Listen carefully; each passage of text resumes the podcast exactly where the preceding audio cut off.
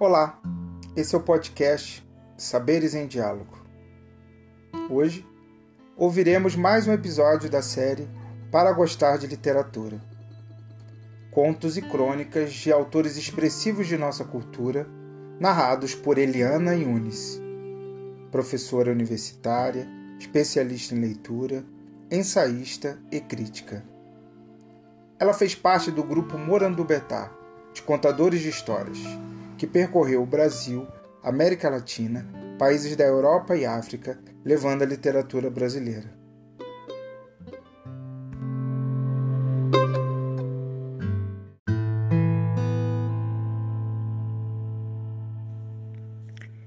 Fita verde no cabelo. Guimarães Rosa.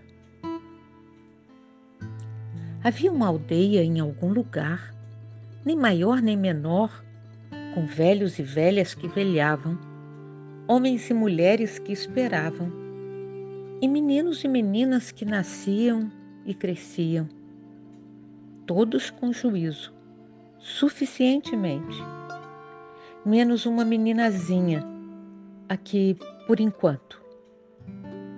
Aquela um dia saiu de lá com uma fita verde inventada no cabelo sua mãe mandara com um cesto e um pote à avó, que a amava, a uma outra e quase igualzinha aldeia.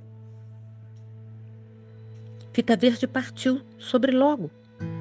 Ela, a linda, tudo era uma vez. O pote continha um doce em calda e o cesto estava vazio, que para buscar framboesas. Daí que, indo no atravessar do bosque, viu só lenhadores que por lá lenhavam. Mas lobo nenhum, desconhecido nem peludo.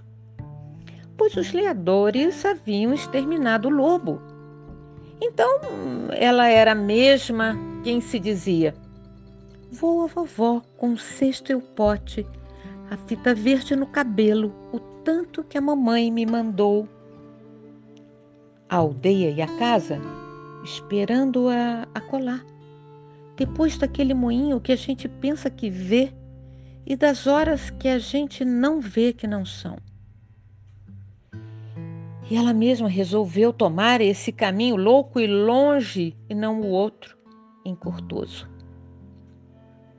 Saiu atrás de suas asas ligeiras, sua sombra vindo-lhe correndo em pós, e divertia-se em ver as avelãs do chão não voarem, com inalcançar essas borboletas nunca em buquê ou em botão, e com ignorar, se cada uma em seu lugar, as plebleinhas flores, princesinhas e incomuns, quando a gente tanto por elas passa.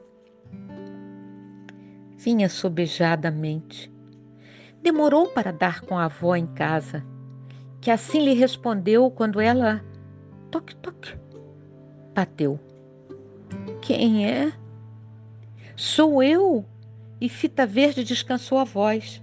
Sou sua linda netinha, com cesto e pote, com a fita verde no cabelo que a mamãe me mandou.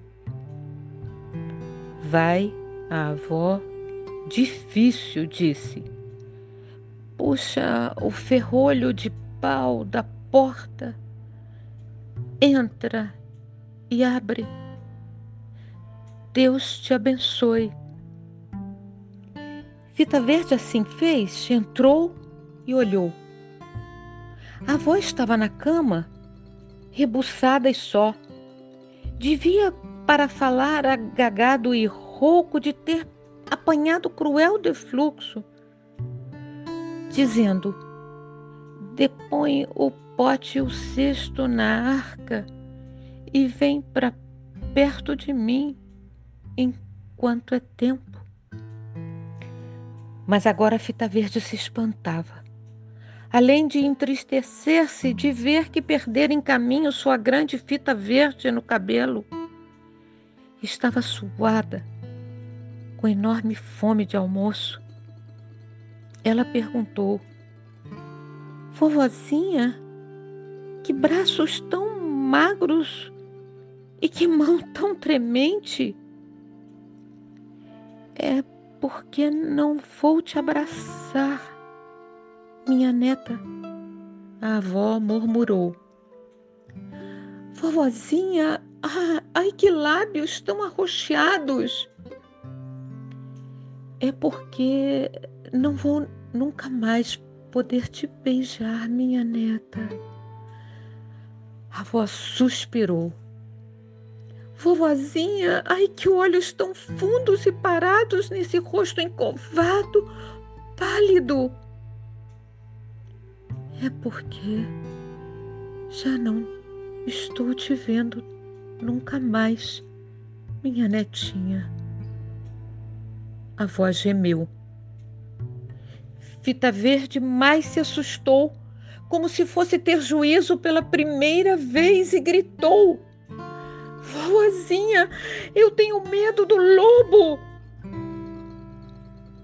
Mas a avó não estava mais lá, sendo que demasiado ausente, a não ser pelo frio, triste e tão repentino corpo.